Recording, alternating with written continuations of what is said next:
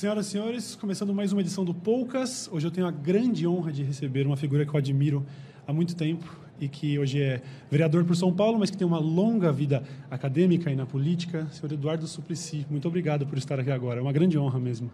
É... Cauê Moura, para mim também é uma grande honra, é uma felicidade estar aqui e transmitir para todos que interagem com a Albol e neste Festival Paz, que ainda ontem me fui convidado para fazer uma palestra para os jovens, uma sala lotada e todo mundo entusiasmado. Eu fiquei, sou muito grato. Obrigado. Muito obrigado. Ontem você esteve aqui no PEF para falar do, de um tema extremamente recorrente durante toda a sua carreira, que é o da renda básica universal, ou renda básica da cidadania. Eu Sim. quero falar mais sobre isso em breve, mas claro. eu queria começar falando primeiro sobre protestos, porque eu tenho acompanhado você nas redes sociais, assim como muita gente. Você é uma pessoa extremamente querida na internet hoje em dia, praticamente um digital influencer das, da, da, da, da política. E tenho visto, você esteve ontem na Marcha da Maconha, você Foi. esteve na quinta-feira na marcha pró-educação. Na marcha pró-educação. No dia 15 também. Sim, você... Hoje à tarde, lá na Praça da República, estarei no Festival Cultural Lula Livre, uhum. porque 25 ou mais artistas de grande renome uh, resolveram realizar um show musical. Aproveito para convidar a todos para estarem hoje à tarde, a partir das 13 horas, daqui a pouco, lá uhum. na Praça da República, e ali uh, o povo vai se reunir para dizer.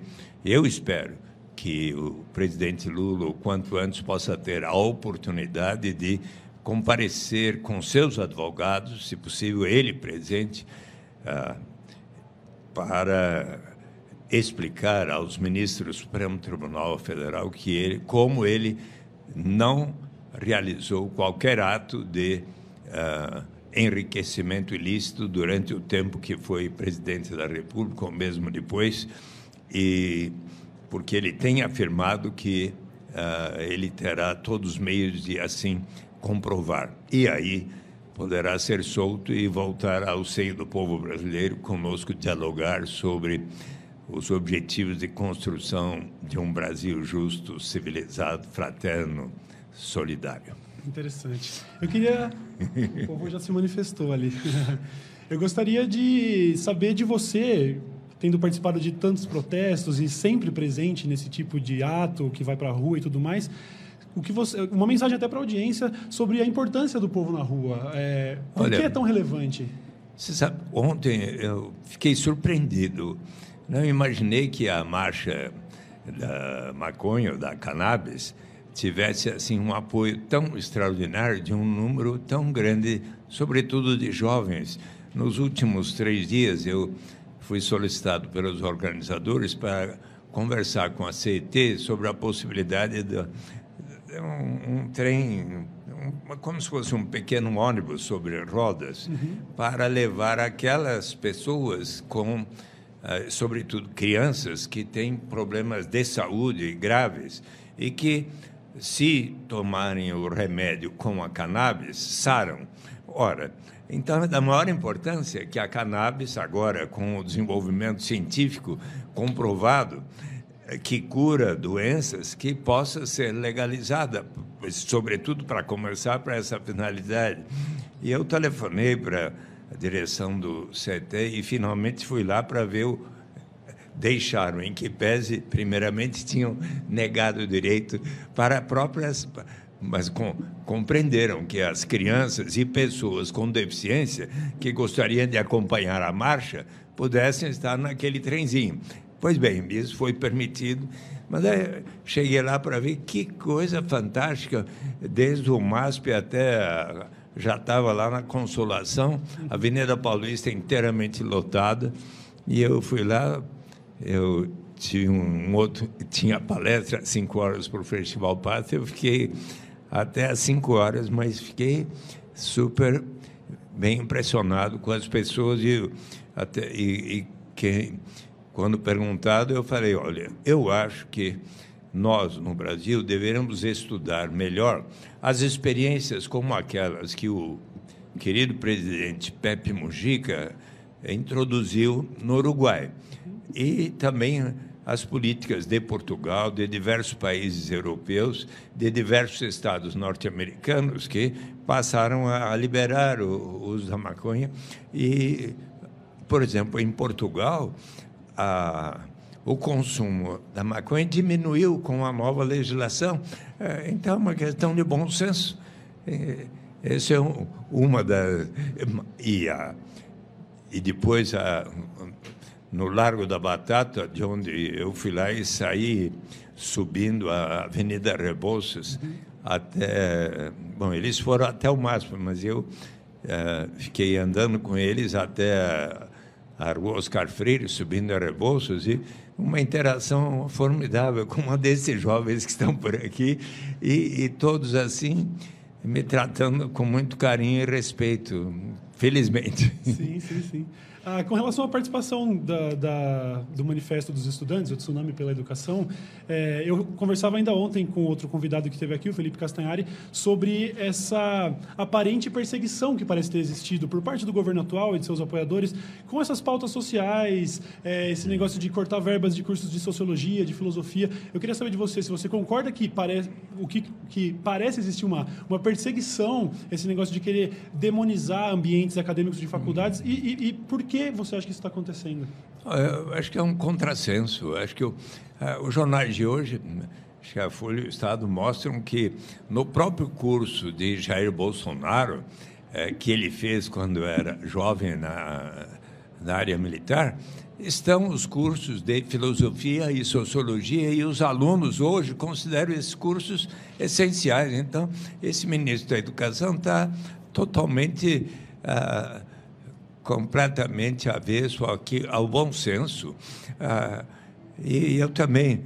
Você sabe que o, o secretário especial da Receita Federal, eh, Marcos Sintra Cavalcante de Albuquerque, é colega meu professor na Fundação Getúlio Vargas. Eu fiz o concurso para ser professor em 66 de economia, ele em 68 e, e nestes anos todos convivemos e ele, por exemplo, defende o, o imposto único, eu defendo a renda básica, a garantia de uma renda.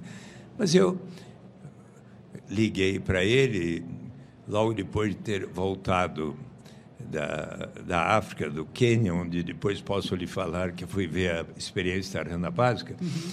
e disse a ele: Olha, o presidente Jair Bolsonaro fez um juramento solene à nação, dizendo que vai cumprir a Constituição perante Deus e o povo brasileiro.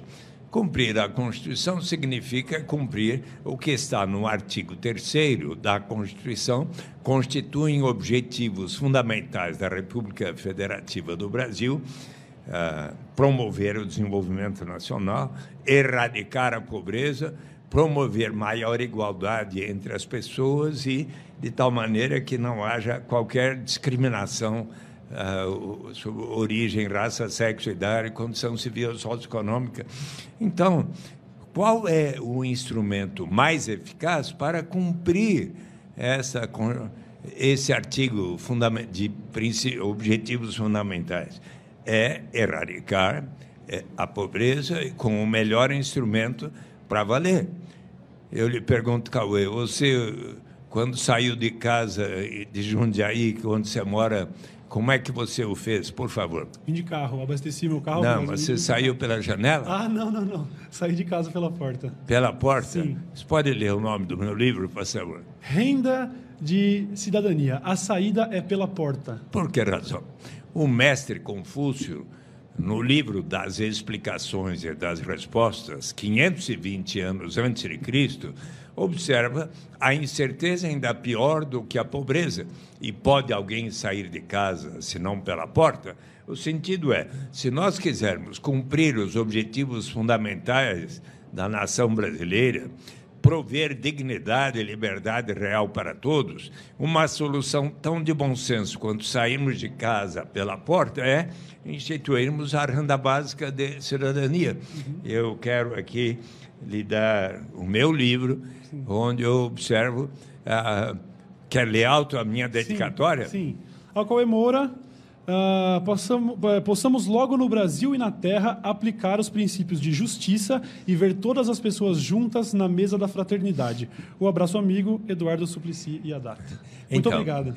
Os princípios de justiça são aqueles como que elaborados pelo grande filósofo contemporâneo John Rawls em uma teoria da justiça, em que ele diz que para uh, construir justiça, precisamos aplicar os instrumentos de política econômica que signifiquem ah, que sejam colocados em prática.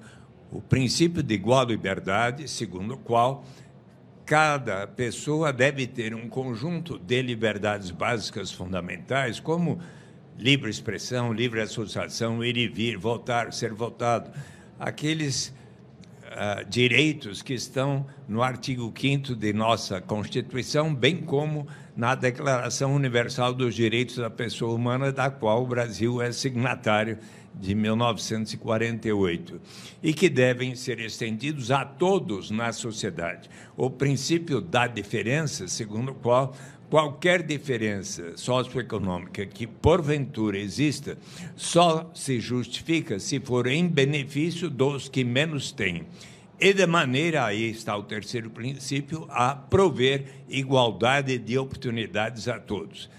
Vamos exemplificar isso. Sim. Vamos supor que nós aqui constituamos um bom time de futebol, de basquete, de vôlei, mas nesse time tem craques específicos excepcionais como o Pelé, o Garrincha, o Neymar, a, a Marta, a Hortência. Uhum. E, então nós vamos combinar com, com eles. Olha, nós queremos ganhar o campeonato, ser campeões este ano e vamos definir a nossa remuneração com vocês. Como vocês são craques excepcionais, nós vamos prover a vocês uma remuneração melhor do que a nossa, para que vocês deem o melhor de si nós também vamos ganhar alguma coisa, mas não tanto. E daí a gente chega a um consenso e que é em benefício dos que menos têm. Ficou claro o exemplo? Sim, sim, sim. Então, e o, justamente o, a maior autoridade sobre o tema, que é o, o professor Philippe Van Pares, é, com o seu colega na Universidade Católica de Louvain, Yannick van der Bort,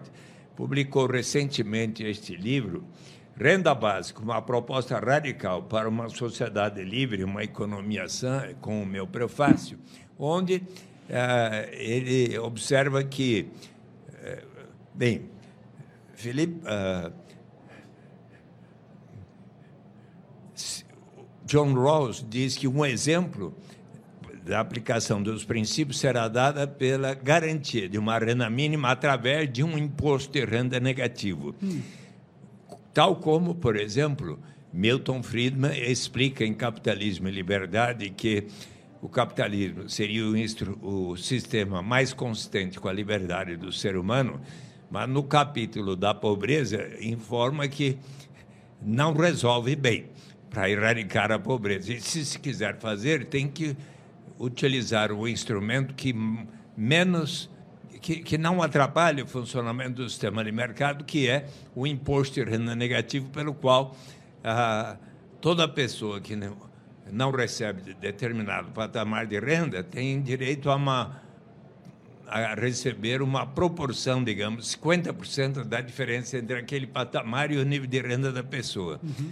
Que, aliás, foi o primeiro projeto que eu apresentei em 91 e de cujo debate surgiu surgiram o Bolsa Escola, Bolsa Alimentação, Auxílio Gás, Cartão Alimentação, até que em 2003 o presidente Lula unificou esses quatro programas que citei no chamado Bolsa Família. Uhum.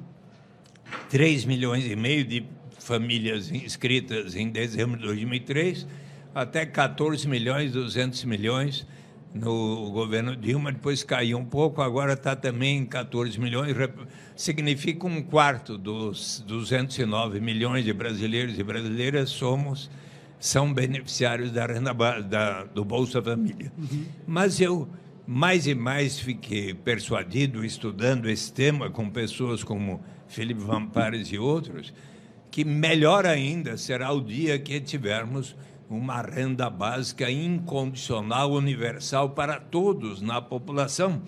E então Felipe Vampares diz que se se quiser aplicar bem os princípios de justiça, melhor que o imposto de renda negativo, argumentado por uh, Milton Friedman, uhum. será a renda básica incondicional. E quando eu escrevi esse livro, Renda de Cidadania, no ano 2000, eu fiz uma entrevista com dois grandes laureados com o prêmio Nobel, James Tobey, da Universidade de Yale, e Milton Friedman, da Universidade de Chicago, ainda era vivo, e perguntei a Milton Friedman, como a Tobin, que é defensor da. James Tobin foi quem assessorou George McGovern em 1972, propondo um demogram de mil dólares para todos nós, 150 milhões de americanos então. Uhum. Só que Nixon ganhou, mas já estava lá a renda básica colocada. E, pois bem, então eu pergunto aqui a Milton Friedman uh, o, o, o que, que ele acha da renda básica. Ele responde: a renda básica, dependendo dos pressupostos que você adotar, é, o, é equivalente à mesma coisa que o imposto de renda negativo. Por que é que eu se tiver um pouquinho de água, eu agradeço. Sim, sim, por favor. Por que é que eu trago isso aqui para, nossa, para o nosso diálogo?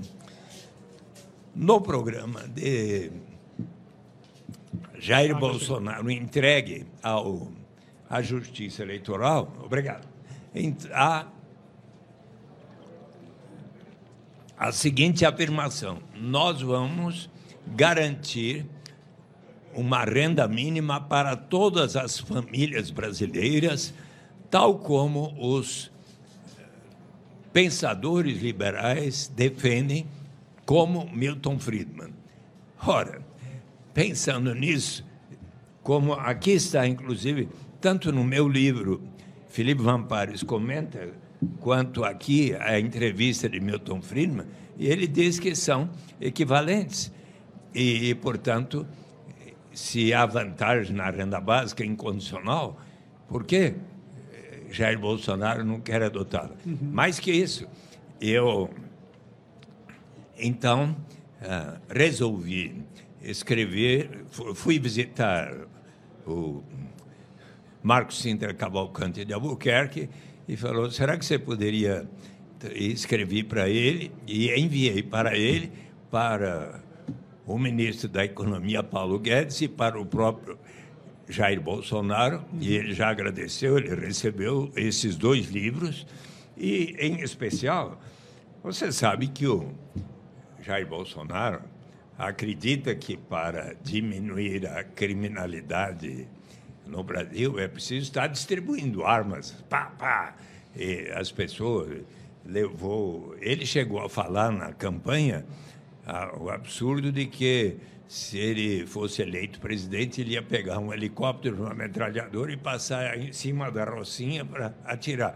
E o pior é que o governador Witzel do Rio de Janeiro, outro dia foi, pegou um helicóptero e diversos atiradores de elite e com uma metralhadora começou a atirar lá num lugar de Angra dos Reis como se pudesse aplicar a pena de morte no Brasil sem julgamento. Sim. Ora, é, é, um absurdo.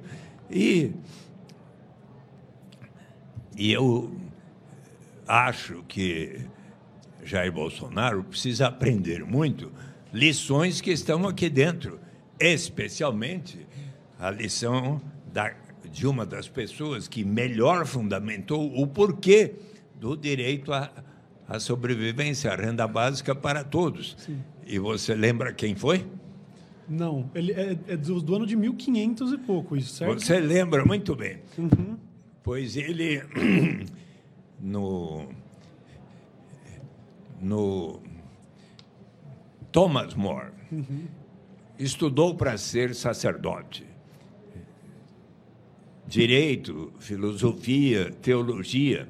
Mas antes de se tornar padre, foi convidado pelo rei Henrique VIII, no tempo que a Inglaterra era super poderosa, dominava os, o que hoje são os Estados Unidos, a Índia e tantos países da África.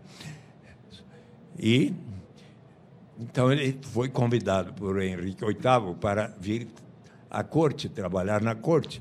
Se tornou um homem de extraordinária influência, presidente da Câmara dos Comuns, foi designado embaixador na, em, na Bélgica, é, onde ele começou, inclusive, a escrever o livro Utopia, tão gostoso de ler. As pessoas, aquela, aquela, moça, aquela moça já leu. Então, eis que. E tem em pocketbook aí, pela Abril, pela LPM, é, em qualquer livraria você acha. E eu recomendo muito, inclusive ao Jair Bolsonaro, para ele aprender essa lição. Qual é?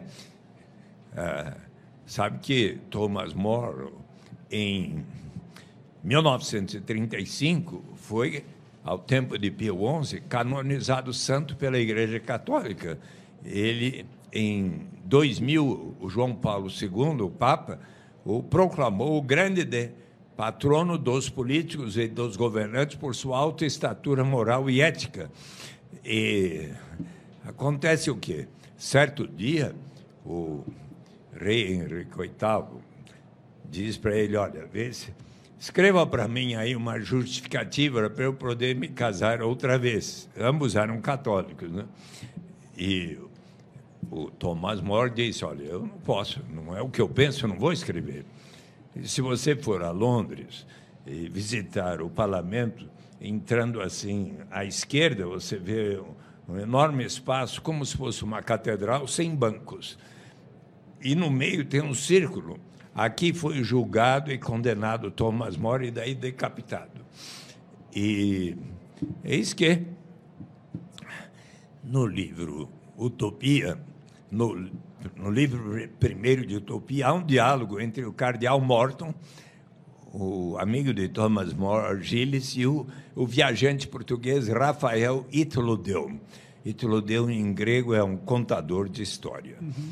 E eles estão debatendo que a pena de morte que alguns querem aplicar, embora seja cláusula pétrea, assim como diminuir a maioridade penal e estar distribuindo armas aí, uhum. é, então, a a pena de morte instituída na Inglaterra naquela época, início do século XVI, não havia colaborado para diminuir a criminalidade violenta, os assaltos, os roubos, os assassinatos. Isso naquela época. Eis que, então, o Rafael Itlodeu pondera muito mais eficaz do que infligir estes castigos horríveis. Aqui não tem outra alternativa, senão, primeiro, tornar-se um ladrão para daí ser transformado em cadáver, é você assegurar a sobrevivência das pessoas. E com base nesta reflexão, o amigo de Thomas More, Juan Luiz Vives, espanhol, escreveu para o prefeito da cidade flamenga de Bruges um de subvencione pauperum decite necessitados, um tratado de subvenção aos pobres, uhum. onde pela primeira vez ele propõe a garantia da sobrevivência das pessoas. E, então, ele é considerado um dos precursores, dos que melhor fundamentou. Embora essa proposta, como ele falei, vem desde o início da história da humanidade. Uhum. As reflexões desde o mestre Confúcio. Se nós formos nos encontrar com Aristóteles, Aristóteles, em política, diz que a política é a ciência de como alcançar uma vida justa, o bem comum. Uhum. Ah, para isso, se faz necessário a justiça política, que precisa ser precedida da justiça distributiva, que torna mais igual, iguais aos desiguais. Quem é que mais tarde falou sobre isso também? Depois de ter escrito o Manifesto Comunista com Friedrich Engels, 1848, e ter escrito os volumes de O Capital, mais tarde, em 1875, a crítica ao programa de Gotha, E Karl Marx escreveu que, numa sociedade mais amadurecida, os seres humanos vão se portar de tal maneira a poder se inscrever como lema de sua sociedade. Doze palavras em inglês que o grande economista John Kenneth Galbraith, na era da incerteza, escreveu que tiveram um efeito ainda mais revolucionário do que os volumes de O Capital. From each according to his capacity to each according to his need. Uhum. De cada um de acordo com a sua capacidade, a cada um de acordo com as suas necessidades. Um dia eu estava falando para as comunidades eclesiais de base na CNBB e era presidente da CNBB o saudoso defensor dos direitos humanos, Dom Luciano Mendes de Almeida. Uhum. E, e é, todos tinham gostado bastante, eu tinha citado dezenas de filósofos, economistas que defendem a proposta, e ele me disse, Eduardo, você não precisa citar o Karl Marx para defender a sua proposta, porque ela é muito melhor defendida por São Paulo na segunda epístola aos Coríntios. E daí eu, então, li, achei tão bonita a, a epístola de São Paulo aos Coríntios que eu sempre agora cito São Paulo e Karl Marx. Uh, pois, na, na Bíblia Sagrada, qual é a palavra mais citada? Me ensinou o Rabino Henry Sobel 513 vezes, é que em hebraico significa justiça social, justiça na sociedade. Então, no livro no livro do Êxodo, dos Provérbios, de Deuteronômio, de Isaías, Jacó, etc., sempre está a palavra tzedakah, tanto é que o MST muitas vezes começa os seus seminários lembrando, lendo o, livro do Êxodo para lembrar da luta pela terra prometida, pela realização da reforma agrária, por justiça na sociedade. Se formos ao Novo Testamento, eh, nos Atos dos Apóstolos está escrito que, aliás, hoje na missa tinha os Atos dos Apóstolos. Está escrito que uh, eles venderam e juntaram os seus bens, passaram a viver em comunidade, de tal maneira a prover a cada um de acordo com as suas necessidades. Se formos olhar as parábolas de Jesus, como do Senhor da Vinha, ele diz que o Senhor da Vinha contratou inúmeros trabalhadores ao longo da jornada na primeira, na segunda, até a última hora do dia, com cada um combinou o que ambos consideravam justo. E ao terminar o dia, ele começou a pagar, começando pelo último que ali chegara, e ao pagar ao primeiro, este lhe perguntou: Mas como assim? O senhor está me pagando o mesmo que ao último que aqui chegou? E eu trabalhei mais do que ele? Ora, você não percebe? que eu estou lhe pagando exatamente o que ambos combinamos como justo e que o último que aqui chegou também precisa receber o necessário para o sustento da sua família. E daí vamos a São Paulo, aos Coríntios, onde ele, na segunda epístola, ele diz que precisamos todos nós seguir sempre o exemplo de Jesus que, em sendo tão poderoso, resolveu se solidarizar e viver dentre os mais pobres, de tal maneira que, conforme está escrito, para que haja justiça, para que haja igualdade, toda aquela pessoa que teve uma safra abundante não tenha de mais, toda aquela pessoa que teve uma safra pequena não tenha de menos. Uhum. Vamos ver o que pensa o islamismo, seguidores de Maomé. O Omar, o segundo dos quatro califas que escreveram o livro dos Hadis, diz que toda aquela pessoa que detém um grande patrimônio deve destinar uma parcela deste patrimônio para os que pouco ou nada têm. E, e, e se formos olhar o que pensa o budismo, Dalai Lama, em uma ética para um novo milênio, diz que se for para aceitar o consumo tão suntuoso dos mais ricos, nós precisamos antes assegurar a sobrevivência de toda a humanidade. Podemos ir um pouco mais adiante, já passamos pelo século XVI com Thomas More.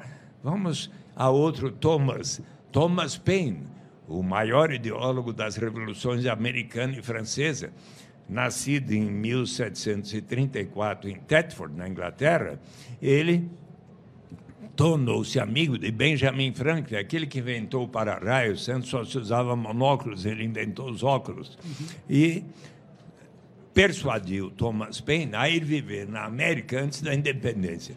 Para lá ele foi como um coletor de impostos e arguto observador de costumes e de valores. E George Washington, o presidente, escreveu para um amigo que nenhum outro ensaio tivera tamanha influência sobre a mente dos americanos para lutarem por sua independência quanto Common Sense, senso comum, que Thomas Paine publicou e foi distribuído. Na época, extraordinária tiragem, 150 mil exemplares distribuídos pelas ruas da Filadélfia e das 13 colônias. E Seis meses depois, porque isso foi em janeiro de 1776, em 4 de julho de 1776, os americanos proclamaram a sua independência. O que estava lá escrito contraria o bom senso que uma ilha domine um continente e coisas como tais. Só que, por causa disto, ele começou a se sentir muito perseguido nas, na América por suas ideias tão ousadas. E eis que Então, resolveu voltar para sua terra natal. Mas o que aconteceu na Inglaterra? Começaram a queimar os seus livros. Imagine este homem responsável pela perda da nossa principal colônia. Daí ele foi para a França e, de tal maneira, se engajou na luta por liberdade, igualdade fraternidade, que Três anos após a Revolução Francesa de 1789, embora estrangeiro, ele foi eleito constituinte francês. E nesta qualidade, em 1795, ele escreveu um Justiça Agrária, 20 páginas, que estão aqui em português no meu livro, onde ele diz que a pobreza é algo que tem a ver com a civilização e a instituição da propriedade privada. Ali na América, onde ele havia estado antes da independência, não enxergara tamanha destituição e pobreza quanto nas vilas e cidades europeias de então. Mas ele considerava de bom senso que uma pessoa que cultive a terra, realize benfeitorias na sua propriedade, possa usufruir do seu trabalho na sua propriedade. Uhum. Mas ele a, fez uma proposta que, diz ele, é para todos os países, que cada pessoa que assim o faça possa receber o rendimento, mas destine uma parcela deste rendimento para um fundo que a todos vai pertencer. E deste fundo, uma vez acumulado, se vai pagar a cada pessoa residente naquele país tanto um capital básico quanto uma renda básica. E por aí segue todos os que pensaram mais e mais a respeito. Bertrand Russell, 1918, em Os Caminhos para a Liberdade, uma reflexão sobre o anarquismo, socialismo, sindicalismo, os grandes movimentos que abalaram a Europa antes da Primeira Grande Guerra Mundial.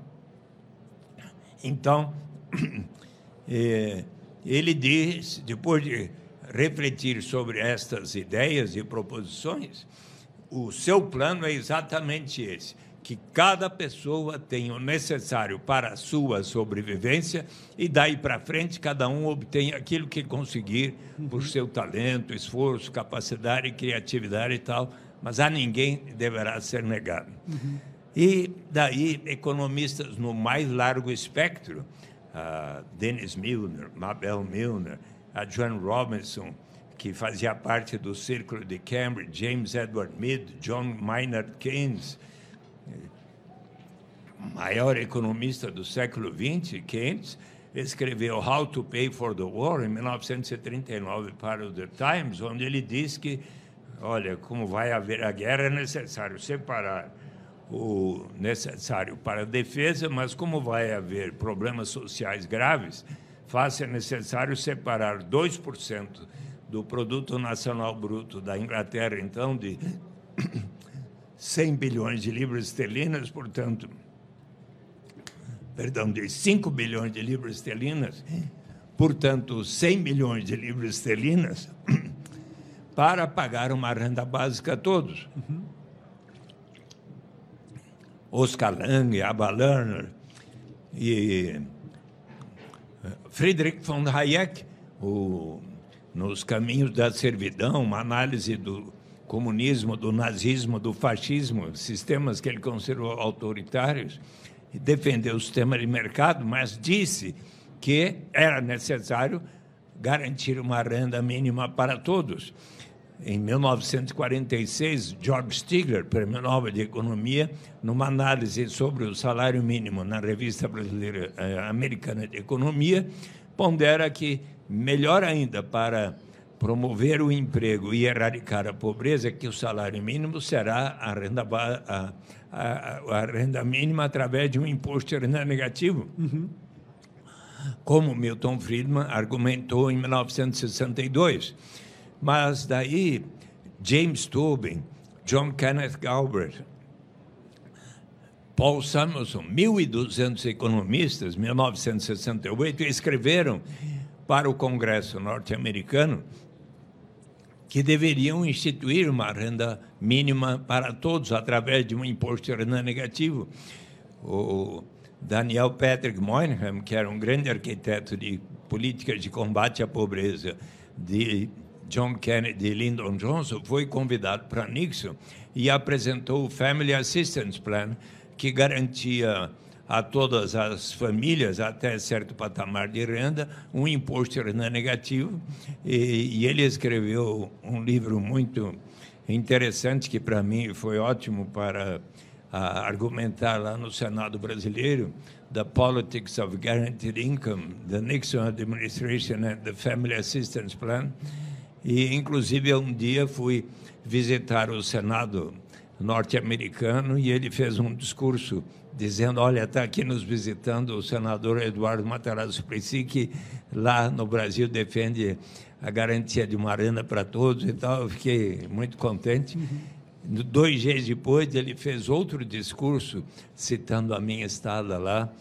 E hum, você sabe que quinta-feira passada, eu fui assistir o Barack Obama aqui. Uhum e queria, levei esses dois livros e, e queria também levar a. Não, eu levei a, uma carta com dois artigos sobre a minha visita recente a, ao Quênia para conhecer a experiência pioneira que está se realizando de uma renda básica de cidadania nas vilas rurais pobres do Quênia. Ah, você sabe que você sabe que são quatro estudantes formandos, eh, pós-graduandos das universidades de Harvard e MIT, formaram Give Directly, uma instituição para pensar em como combater a pobreza. Ganharam um prêmio da Google, 2 milhões e meio de dólares, e receberam das empresas do Vale do Silício mais 25 milhões de dólares e contribuições de pessoas no mundo inteiro formaram um fundo de 30 milhões de dólares para iniciar uma experiência que eu fui visitar em janeiro último, ah, nas vilas rurais pobres, onde se está pagando em 44 vilas rurais a 22 dólares por mês, que equivale aos 89 reais que nós pagamos para o Bolsa Família por pessoa. Uhum. Em, e isso por 12 anos vai se garantir. Em 71 vilas vai se garantir isso por dois anos. Uhum. Em outra, outro conjunto de vilas, acho que 80 vilas, ou 71, 80, vai ser pago à vista, foi pago em outubro e dezembro 550 mais 550 dólares, aquele montante praticamente um pouquinho mais à vista. E noutras 100 vilas, nenhum pagamento. E então, grandes economistas estão já ah, fazendo o estudo das, dos efeitos. E eu fui visitar estas vilas rurais, ah, as que recebem ah, os 22 dólares por mês, e perguntei às pessoas, por exemplo, vocês pararam de trabalhar porque estão recebendo isso? Não, ao contrário, compramos mais instrumentos de trabalho e tal. Qual a primeira prioridade para vocês? Comum para todos os casais que lá tem inclusive direito a, a poligamia, né? em alguns casos tinha mais de uma mulher na casa, mas a primeira prioridade é a educação de nossas crianças e o, dos adolescentes. E o que, que vocês fizeram com os gastos? Ah, é, onde tinha a casa de sapé, trocaram por casa de metal, captador de água, algumas até captação de energia solar. Noutras casas vimos a compra de alguns móveis melhores, cama e tal, é, porque eram casas muito simples, banheiro era lá fora, não, nem tinha banheiro e tal. E, e eu fui com a Mônica Dalari, nós ficamos encantados e, uh, e escrevemos até, já escrevi para a revista Insight Inteligência e também para a Basic Income News, quem quiser uh, conhecer os, os nossos artigos, estão publicados já na Bian News Flash. E, e a outra visita que eu fiz, que gostaria de aqui dar um, acho que é um furo de reportagem. Você sabe qual é o município no Brasil que vai está iniciando uma experiência da renda básica? Não sei e inclusive fico feliz de saber que isso vai acontecer por aqui, mas não sabia. Começou a acontecer. É, era dezembro de 2015, numa conferência sobre direitos humanos aqui em São Paulo, presente Washington Quaquá, prefeito de Maricá, no estado do Rio de Janeiro, na costa lá, e eu expliquei, como estou fazendo aqui, as vantagens da renda básica. Ele falou: eu quero aplicar em Maricá. E começou em 2016, muito modestamente, acrescentando a, a renda, o programa de renda mínima. Lá paga em mumbucas, moeda social, cada mumbuca vale um real para e que é válido todos os comerciantes locais aceitam mumbucas, não é? Uhum. Então, uh, primeiro Primeiro ano, 10 mumbucas, segundo ano, 20 mumbucas. Pois bem, eu estive sábado passado lá, uh, foi aniversário de Maricá, e foi anunciado pelo novo prefeito Fabiano Horta, que sucedeu duas gestões de Washington Quaquá e, e o Fabiano Horta, ambos do PT, continua. E o que está e vai acontecer? A partir de julho, todas aquelas famílias que, que estão no cadastro único até, com até três salários mínimos por mês, serão 50 mil pessoas, um terço dos 150 mil habitantes passarão a receber 130 mumbucas ou reais por mês, mais que os 89 que pagam o Bolsa Família. Uhum.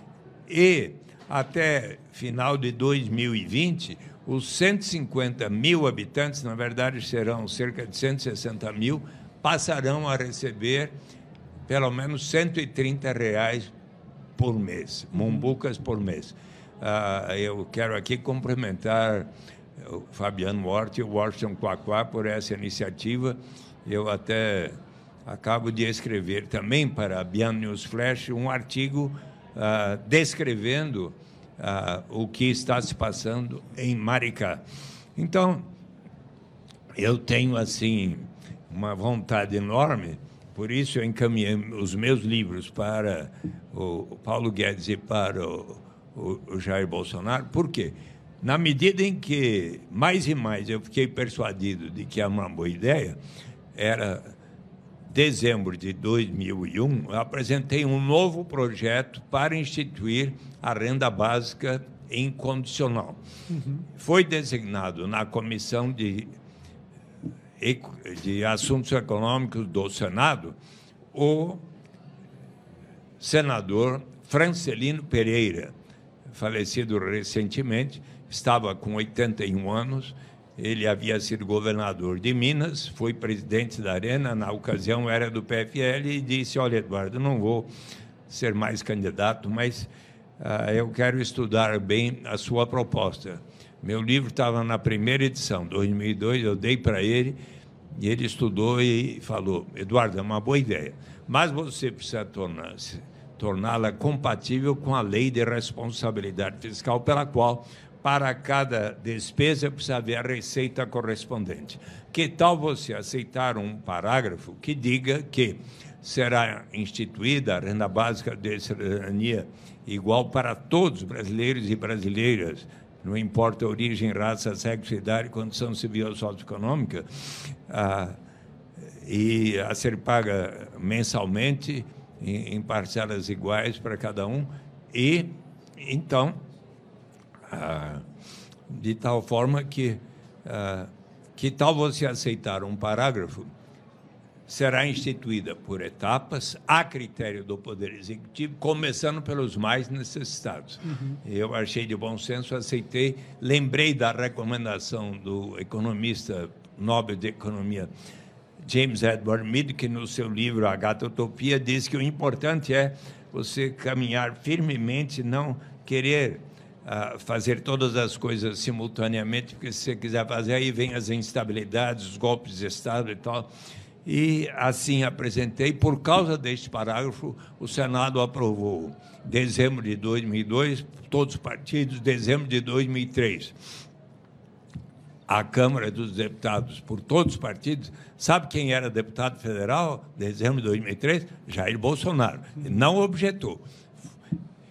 Foi para o presidente Lula, eu falei com o ministro Antônio Palocci da Fazenda, ah, e ele explicou ao Lula como é para ser instituído gradualmente, se é factível, pode sancionar.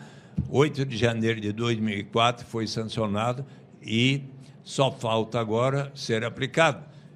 Jair Bolsonaro pode fazê-lo. E é preciso que ele compreenda bem as vantagens da renda básica. Quais são? Hoje nós temos a renda básica, ah, o Bolsa Família. Como faz? Toda família no Brasil, se a sua renda familiar per capita não alcançar pelo menos 178 reais per capita, ele tem direito a receber um complemento de renda que começa com 89 reais, se a renda familiar per capita não alcançar 89 reais pelo menos e mais 48, duas, três, quatro, cinco vezes para cada criança de 5 anos, eh, de até 15 anos de 11 meses, mais 48, mais 48 para cada adolescente, 16 a 18 anos. Uhum. Há condicionalidades. A mãe, estiver grávida, deve, deve fazer o pré-natal na rede pública de saúde para ver como está o nenê. Ah, os pais devem levar as crianças até 6 anos de idade para realizar as respectivas vacinas. Ah, as crianças de 7 a 15 anos e 11 meses têm que frequentar 85% das, das aulas nas escolas. Os adolescentes 16 a 18 anos têm que frequentar ao menos 75% das aulas nas escolas. A, a presidenta Dilma lançou o Brasil Carinhoso, que diz: considerada a renda da família e esses benefícios, se somarmos e dividirmos pelo número de pessoas, se não se alcançar pelo menos 89 reais, então a, a família, a, então a União complementará o que falta para garantir 89 reais, que é o que se garante hoje no Brasil. Sim. Bem, o que é a renda básica de cidadania? Vamos supor que essas moças aqui e rapazes que estão nos ouvindo, e todos os ouvintes da UOL, fiquem persuadidos de que isso seja uma boa ideia e diga ao presidente Jair Bolsonaro, numa carta, ah, é uma boa ideia, está na hora de aplicar. E ele, então, assim, persuadido por uma carta tão bem escrita e tendo lido meus livros, ele vai anunciar no Natal. A partir de janeiro de 2020, todas as pessoas no Brasil, inclusive os estrangeiros aqui residentes há cinco anos ou mais, não importa sua origem, raça, sexo, idade, condição civil ou socioeconômica, passaremos todos a ter direito a uma renda que, na medida do possível, com o progresso do país, será suficiente para atender às necessidades vitais de cada um. A ninguém será negado. Vamos começar em janeiro com um pouco mais do que garantia o Bolsa Família, que era 89, então, inclusive para ser melhor para os seus beneficiários, vamos começar com 100 reais por mês, mas um dia vai ser 200, um dia 500, um dia 1.000, mais e mais com o progresso do país. A ninguém será negado, até para o Pelé, para a Xuxa, para os mais bem-sucedidos empresários brasileiros, sim, Obviamente, os que temos mais, colaboraremos para que nós próprios e todos os demais venham a receber. Que vantagens há? Note que, para explicar o Bolsa Família, eu precisei uns quatro minutos. Uhum. A renda básica de cidadania foi um minuto. O que foi mais fácil de compreender, me diga. A renda básica parece simples, Cauê. né? É intuitivo. Muito mais. Primeira vantagem, mais fácil de compreender, mas há outras. Eliminamos inteiramente qualquer burocracia envolvida em ter que saber quanto cada um ganha no mercado formal, na carteira de trabalho assinado ou informal. Se uma mãe tomar conta das crianças da vizinha recebe um trocado no dia seguinte, não precisa. Uhum. Acaba qualquer burocracia, elimina-se qualquer estigma, o sentimento de vergonha da pessoa precisar dizer eu só recebo tanto, por isso mereço tanto. Uhum. Elimina-se o fenômeno da dependência, que acontece quando se tem um sistema que diz quem não recebe até certo patamar tem o direito de receber tal complemento. Mas a pessoa está por decidir, vou ou não iniciar essa atividade que vai me render esse tanto. Mas se eu iniciar a receber tanto, e daí vem o governo me retira o que eu estava recebendo naquele programa, eu talvez desisto e entro na armadilha da pobreza ou do desemprego. Mas se todos iniciarmos da renda básica em diante, sempre haverá o estímulo ao progresso.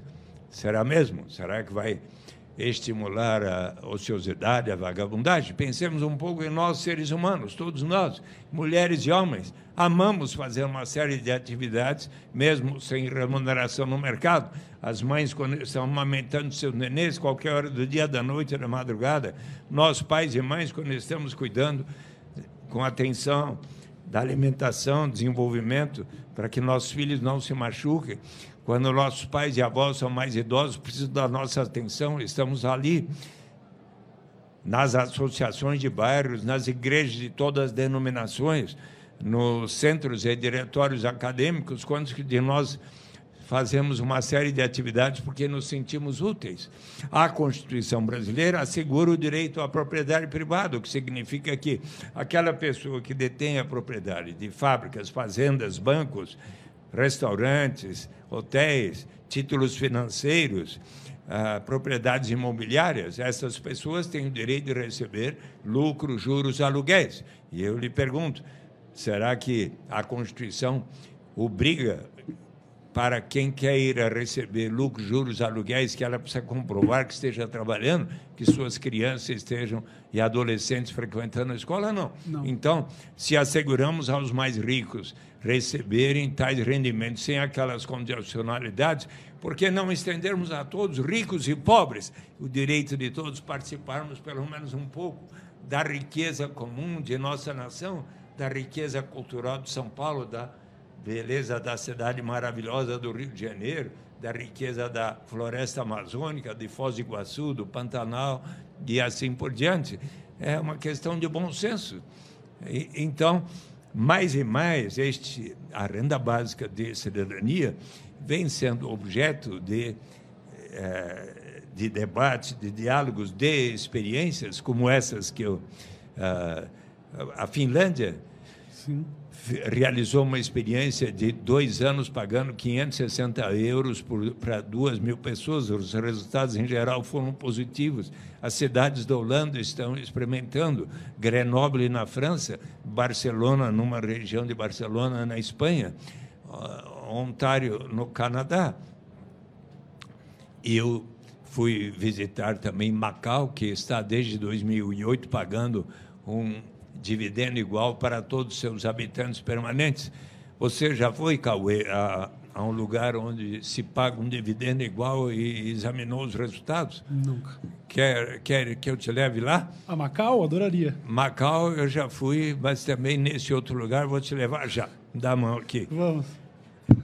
No início dos anos 60, o prefeito de pequena vila de pescadores, como muitas há no Brasil, Pissinguaba é uma, por exemplo, observou que de lá saiu uma grande riqueza na forma da pesca, mas boa parte da população continu, continuava pobre. Então ele disse: vamos criar um imposto de 3% sobre o valor da pesca para instituir um fundo que a todos pertencerá. Mas o imposto contra, enorme resistência. Uhum. Demorou cinco anos para persuadir a comunidade. Uma vez instituído, deu tão certo que dez anos depois ele se tornou governador do estado do Alasca, que, tal como nós no Brasil recentemente, na camada pré-sal, ali na Baía de Prudhoe, ao norte do Alasca, descobriu-se enorme reserva petrolífera. Disse então o governador Jay Hammond aos seus então 300 mil habitantes, hoje são 750 mil. Nós precisamos pensar não apenas na geração presente, mas na vindoura, porque o petróleo, como outros recursos naturais, não é renovável. Então, vamos separar pelo menos 25% dos royalties decorrentes da exploração dos recursos naturais para formar um fundo que a todos pertencerá. Uhum. E ele quis que todos debatessem e votassem. 76 mil disseram sim, 38 mil não, 2 para 1, venceu. E aqueles 25%, por alguns anos 50%, passaram a ser investidos no Fundo Permanente do Alasca em US Bonds, títulos de renda fixa, ações de empresas do Alasca, contribuindo para diversificar a sua economia dos Estados Unidos, internacionais, inclusive ah, de mais de 200 empresas brasileiras, como Petrobras, Bradesco, Itaú, Vale do Rio Doce, Banco do Brasil. Uhum. Significa que nós colaboramos para que isso exista lá em empreendimentos imobiliários. O fundo evoluiu de 1 bilhão de dólares no início dos anos 80 para hoje mais de 65 bilhões de dólares. Vamos por Cauê que você estivesse uh, residindo no Alasca. Então, você diria é, não, entre 1 de janeiro e 31 de março, você preencheria um formulário, um application form. Uhum. Sou Cauê Moraes. Moura. Moura uhum. por Cauê Moura. Uh, resido em tal endereço. Uh, se viajei por tal qual motivo, estou aqui de volta, precisa estar lá um ano ou mais. Ok. Uh, preenche por suas crianças até 18 anos, igual para todos trabalho em tal lugar, não precisa dizer qual é a sua remuneração, nem seu patrimônio acumulado. Uhum. Poucas perguntas adicionais. Duas pessoas que lhe conhecem, essa declaração é verdadeira, testemunho. Se você tivesse assim agido lá, ao final de setembro ou começo de outubro, por transferência eletrônica na sua conta bancária ou por cheque enviado à sua residência, se lá você estivesse, teria recebido nos primeiros anos 80 300, depois 400, 500.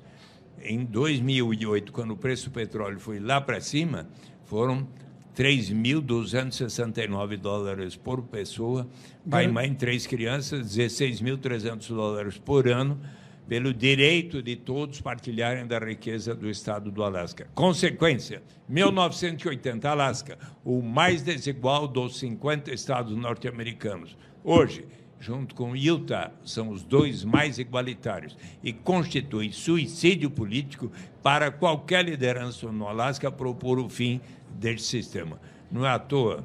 E eu estive lá sete dias em 1995 e verifiquei conversando com as pessoas, todo mundo falava bem. Ora, é, e eu, bom, eu mandei para o através do cônsul norte-americano aqui em São Paulo, a carta ao presidente Barack Obama, porque quando ele fez um maravilhoso discurso uh, por ocasião dos 100 anos de Nelson Mandela no estádio de Johannesburg, lotado, uhum. dia 18 de julho passado, a certa altura do discurso sobre a má distribuição da renda e riqueza no mundo e como alterá-la, ele falou em certo momento. E nós precisamos, diante do progresso da inteligência artificial, com a automação crescente, até com automóveis que começam a ser dirigidos sem motoristas. E, e então nós precisamos é, pensar em novas ideias, como a renda básica universal E, e, eu fiquei super contente. Eu queria ter dialogado com ele, mas o FBI não me deixou. Na próxima, quem sabe. Eu gostaria mas... de agradecer demais por essa aula. Foi uma verdadeira aula sobre renda básica. É, torço para que Paulo Guedes, Jair Messias Bolsonaro deem uma lida no seu livro e quem sabe a gente possa no futuro próximo ver isso vigorando no Brasil. Muito obrigado por isso, foi uma grande honra, de verdade. É, eu também. Cheguei aqui seu fã e saí mais fã ainda. Muito obrigado. eu estou super feliz com essa oportunidade. Estou tão contente que eu vou lhe dar também o livro do Felipe Pares uh, e recomendar a todos que leiam. Renda Básica, uma proposta radical para uma sociedade livre e economia sã além do meu livro Renda de Cidadania Saída pela Porta, da Cortez Editora, que vai agora para a oitava edição. Ótimo. Então, você vai ganhar os dois. Tá Muito bom? obrigado. Você merece por Muito essa obrigado. oportunidade fantástica que eu você ganhei, me deu. Eu ganhei uma aula e ainda dois livros. Muito obrigado pela sua presença. Muito obrigado. Espero Calma. conversar mais com você sobre os assuntos. Felicidades. É. Obrigado, viu? Olha, essa foi, acho que a entrevista mais completa que eu dei e graças à sua gentileza eu estou muito feliz aqui hoje. Muito obrigado, gente. Tá bom. O Poucas vai ficando por aqui e até uma próxima.